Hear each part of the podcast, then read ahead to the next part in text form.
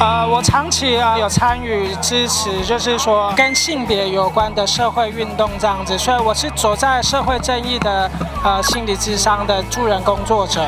呃，社会正义的心理智商呢，主要就是说，因为以前我们会觉得心理智商都在就是一间房间里面，然后很少走出社会去关心社会民众这样子。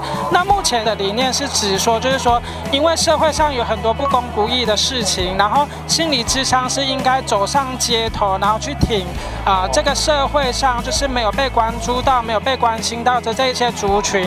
那这些族群在啊，因为有就是说相关的。心理助人工作者有出来一起倡议，那他们的心理健康的状态呢，才有机会被翻转、被改善这样子。就是声援跨性别啊，周遭倒不会有，因为台湾的人都还蛮善良，他不敢那个做出来。可是网络上大家就会骂很凶，就男不男女不女什么的。可是当面他根本不敢这样讲，就是大家就觉得他们是怪物吧。怪物。然后自己圈圈内的在排挤圈圈，就是有个弱弱相残，就是同志会排挤跨性别啊，就是就是会有这种。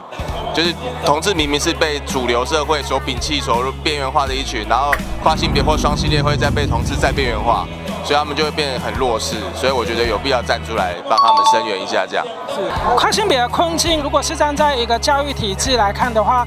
我会觉得儿童的跨性别的权益呢比较少被重视。那其实呢，呃，有许多的跨性别儿童在他很小的时候就会觉得自己就是不是他生出来的那个性别，就是他心理上觉得的的那一种性别。那这种状态呢，呃，就是说呃，原生家庭跟他的呃就学成长环境呢，常常就是被忽视的。然后呃，原生家庭的爸爸妈妈有时候可能会觉得，呃，这个孩子长大了之后就有可能会想要改变他的性别，或者是说在他。很小的时候就会想要试图的矫正他的性别，所以这有可能就会造成他的那个心理创伤，然后呃一直压抑他的心理，然后压迫压缩的那个状态，那造成一个人的那个后续的，比如说他可能呃身心上的这些影响。有很多的情况这样子，我我觉得其实就是说持续的依然集思广益，因为呃还是有许多的宗教团体，然后家长们在干涉学校的教育现场这样，那这些干涉呢，其实就会扰乱学校在实施性别平等教育的一个状态这样子。嗯，所以我觉得持续的跟社群倡议沟通是一个很重要的状态这样子，这也是为什么我今天这样出来的原因。啊。是是是是，就是像我今天打扮一样嘛，就是其实其实跨性别这个东西，其实自古以来就有啊。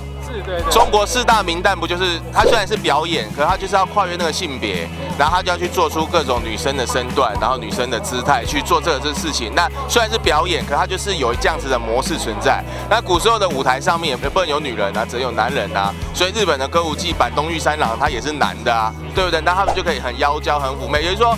人本来就可以兼具这种阴阳两种性格存在，只是有的人认为说，他就喜欢用这样子阴柔的方式呈现，就是有些跨性别他其实是男跨女，但喜欢女生，跨性别之后的女同志，对他只是只是喜欢自己的身段很娇媚这样，我觉得这没没有什么不好啊，做他自己。性别框架，我会想说，应该就是性别刻板印象的状态这样子。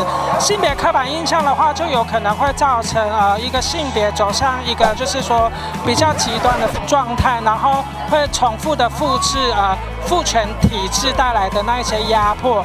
那这些压迫呢，有时候可能会造成，就是说，身为男性，他可能会因为就是说受到性别框架的限制，然后可能就会比较没有弹性，然后比较需要成为一个男人应该拥有的想象。有一些就是说性别刻板印象造成的负面结果就会在他身上发生。那对待女性的这个议题呢，有可能也会有一些物化女性啊，然后觉得女性就是呃一直处在一个劳动低阶的这种状态，这个就是性别刻板化造成的一个结果，这样。好，希望如果有关注到这个，呃，就是说社群频道的伙伴们，啊，请大家一起关注国中小以下的性别平等教育，这这对小朋友的身心健康跟福祉都是一个很重要的发展，尤其是在国中小阶段的这一群呃儿童们，多元性别的儿童们。他刚好正在建立一个就是自我认同的一个萌芽期，所以建立一个性别友善环境，对这一群儿童的身心健康呢是非常重要的。就不要管旁人眼光吧，fuck off。做自己，真的做自己，对，就不要太在意别人眼光。什么要补充的？应该没有吧？你们有缺什么要补充的吗？唱一段之类的。来唱一段，可以啊，可以唱一段吗？可以唱一段。唱一段吗？真的假的？麦克风给近一点。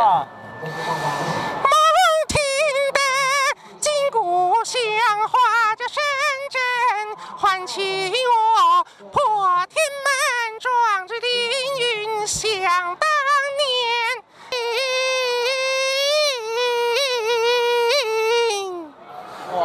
太猛，请送我一拜。